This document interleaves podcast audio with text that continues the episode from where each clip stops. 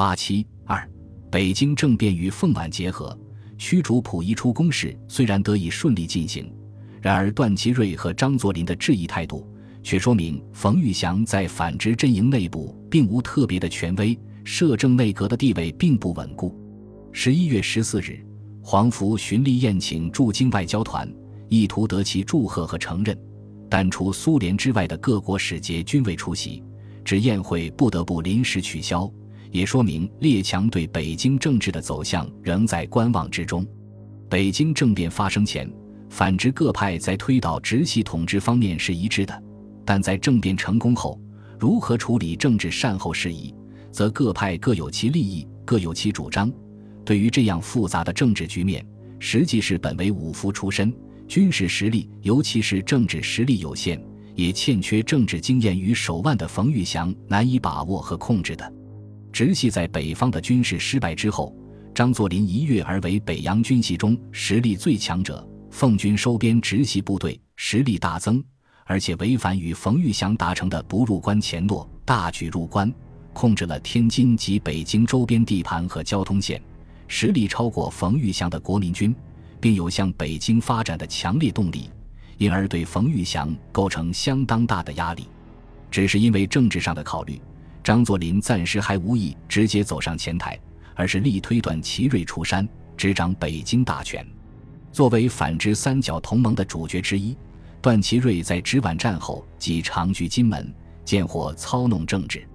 因为其军事实力有限，卢永祥刚刚在江浙战争中失败，使得段祺瑞更无可依凭的军事实力。段祺瑞主要是以其北洋资深经历和广泛人脉关系发挥作用。从黄福和贾德耀在冯玉祥政变过程中的参与度，亦可知资历和人脉对政治运作的重要性。北京政变发生后，段祺瑞表面淡定，没有表现出强烈的政治欲望，而且故作姿态，向冯玉祥表示：“鄙人也居四五年，实践尤为不广，恐无补于时间，悉努力策划，以尽全功。”但在实际上，皖西下野军人政客纷纷发出通电，推举段祺瑞德望重祥，举国成亲，再造民国，万流宗养，勿忘一致电催出山，速解纠纷，共谋善后。实则为段祺瑞付出造势。张作霖需要利用段祺瑞作为政治缓冲和过渡，冯玉祥需要借重段祺瑞在北洋军系的资望，即便是南方各省的直系部将。如其谢元、孙传芳、萧耀南等，出于因应变局、暂求自保的目的，也推崇段勋望德业，久为中外所推崇，即应恳请出山，以为大局而定人心，希望段吴合作维持大局；而对北京摄政内阁，则取不承认态度。一时间，段祺瑞似乎成了不能不出山以解决时局的各方主望的中心人物。如实论所言，段祺瑞蛰伏多年。在这次政变后，胡右成收拾时局的唯一人物。政变主动诸人拥断，张作霖拥断，中立各省拥断，甚至失败而去的吴佩孚也有对段屈服的表示。长江各省本为吴系，亦乱言尊断。照着情形看来，在今日实有非断出山不可之事。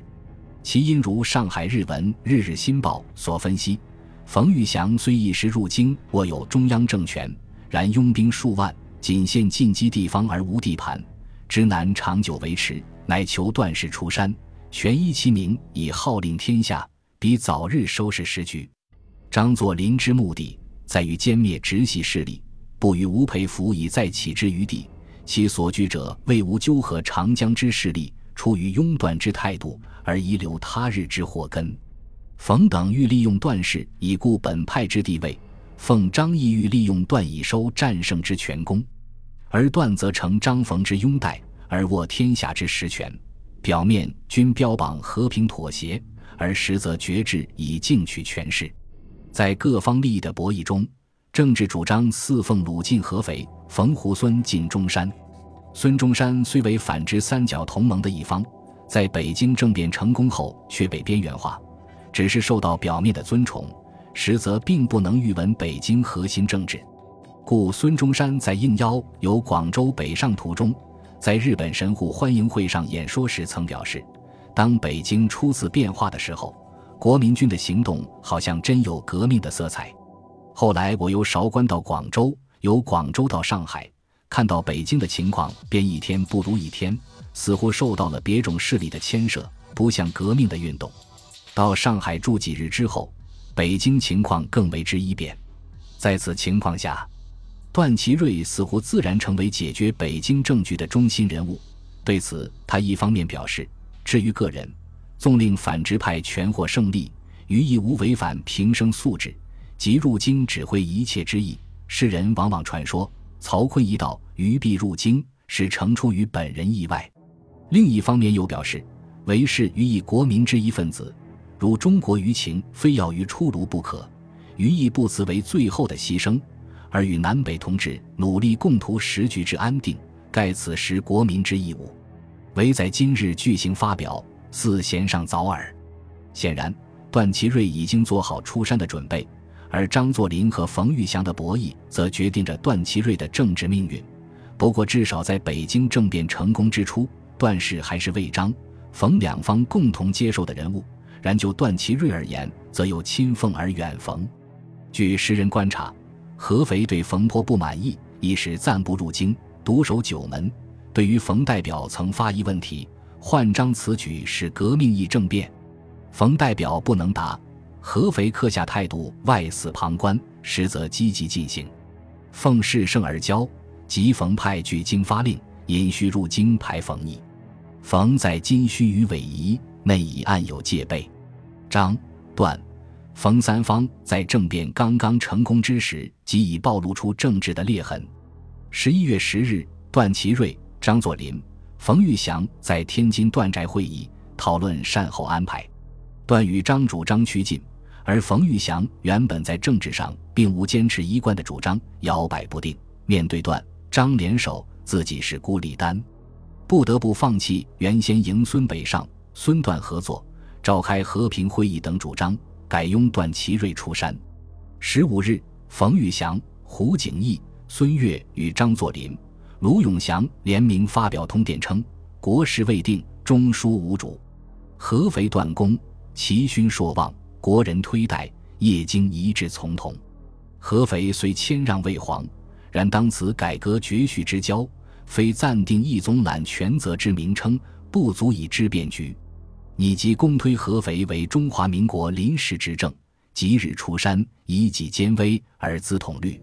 其后，张、冯、卢等又多次表示，请段入京主持一切。经此一番周折，段祺瑞算是为自己挣足了面子，不再故作姿态，而是于二十一日通电全国，表示革命既已，百废待兴，中书乏人，征集衰朽。祺瑞自顾疏庸。巨盛大任，乃电函交责，还都意见，不得已拟于十一月二十四日入都，就中华民国临时执政之职，组织临时政府，思维秩序。至于其后之措置，则拟组织两种会议：一曰善后会议，以解决时局纠纷、筹备建设方针为主旨，拟于一个月内集议；二曰国民代表会议，拟原美国肺腑会议先例，解决一切根本问题。期以三个月内齐集，会议完成之日即其瑞卸责之时。十一月二十三日，摄政内阁辞职。二十四日，段祺瑞出任中华民国临时执政，不设国务总理，由执政总揽军民政务，统帅海陆军，召开国务会议，一决即行。段祺瑞在就职通令中表示，将刷新政治，整治纪纲，所望官吏市民协力同心，共真治理。所有从前行政、司法各法令，除与临时政府之抵触，或有明令废止者外，均仍其旧。所有京外文武官吏，均仍旧供职，共计时间。张作霖亦于当日入京，同时有大量奉军随同入京，使冯玉祥备受压力。他要抵挡撤回的直军、周旋进关的奉军和打戏的皖系。三军各有弱点，而二三两军为其累多而驻少。二军的纪律与欲望有可疑，对方乘其弱点，弄得国民军本身秩序渐乱。因此，冯玉祥从天津回京，闷不作声。他有拿不起放不下之苦。二十四日，冯玉祥发表通电，表示平和可望，改革可期，宣告解除兵柄，决心下野，以此暂时回避现实的矛盾，并对外表示发动政变并不为个人谋利。至此，经过政变后的一番纵横捭阖，各方政治力量形成新的组合，奉系和皖系携手主导北京政治。张作霖拥有最大的话语权，段祺瑞走上前台，孙中山被供为元老，冯玉祥退居幕后。也就是在这样的暂时平静之中，酝酿着新的矛盾和战争。本集播放完毕，感谢您的收听，喜欢请订阅加关注，主页有更多精彩内容。